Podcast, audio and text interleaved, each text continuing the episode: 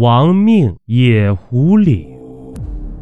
咱们书接上集，你以后还是老老实实的读书做学问吧，千万不要再干这玩命的勾当了。李野欲言又止，抬头看了看周围，发现这里是个百十平左右的暗室，四处墙角都放着长明灯。只是灯柱的造型十分怪异，如同垂直放置的大竹筒子。这座古墓到现在快一千年了，木灯到现在还悠悠的发着光亮，也着实让人惊叹。别看了，那是用人油做的灯，灯柱里面盛着的是已经被当作燃料用了千年的不腐油尸。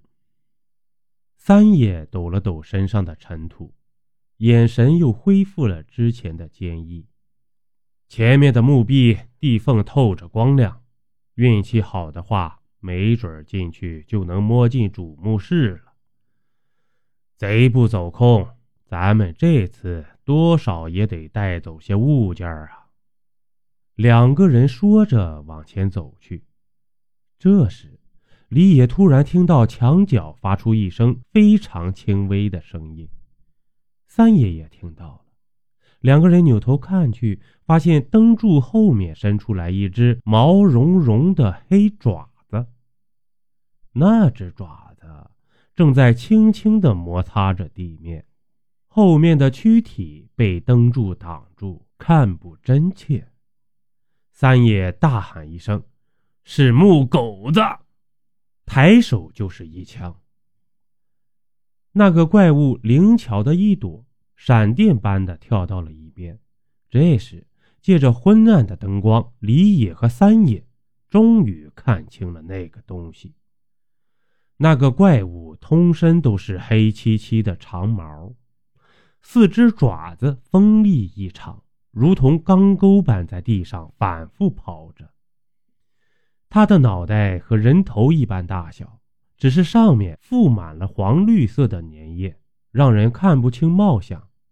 那张大嘴如同阿鼻地狱一般，深不见底，两排利齿露在盾外，暗红色的口水顺着齿缝流了一地，那个味道腥臭难闻，令人作呕。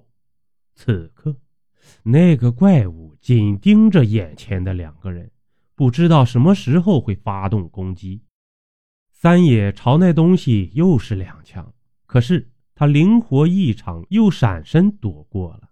三爷还要开枪，李野忽然发现了什么，赶忙推了三爷一把。三爷，他是猴子。三爷听到这话也是一惊，李野指着那个怪物的头说。虽然脸已经看不清了，但是他胳膊上挂着的手环不是猴子一直戴着的吗？三爷仔细的看了看，才确信眼前的这只木狗子就是猴子。猴子到底还是变成了这副鬼样的，不能让他再受罪了。今天必须把他杀了。已经变成怪物的猴子，仿佛还能听懂人言，看了两个人一眼，猛地一窜，躲过了三爷又打出来的两枪。他冲着透着光亮的墙面猛地一撞，竟然就消失在两个人的眼前了。三爷正要朝那面木墙奔去，李野拉住他说。这木狗子到底是什么东西？三爷叹了一口气说：“这种怪物只有年久的大墓中才有，形状似狗，实为黑僵尸的一种，以吃腐尸为生啊。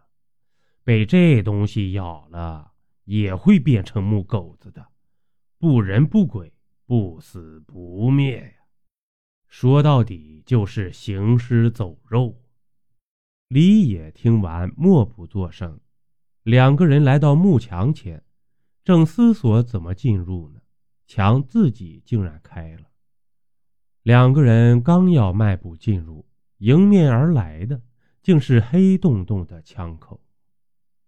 李野和三野面前站着五个黑衣男人，其中两个人用枪对着他们，中间站着的三个人正恶狠狠地盯着他。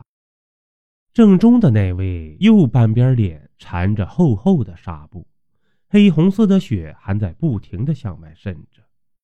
剩下的两个人脸上也满是伤痕。为首的那个人对李野二人大声嚷道：“他妈的！”那个徐老道他妈在哪儿？哼，一直跟在我们身后的就是你们吧？三爷所答非所问。为首的男人点了点头，说：“徐老道这个老狐狸，说好了让我们跟着你们。哼，找到宝贝就把你们通通干掉。东西我们二一天都五。嗯，可是进了这鬼地方。”啥都没捞到，兄弟丢了俩，我们几个也受了伤。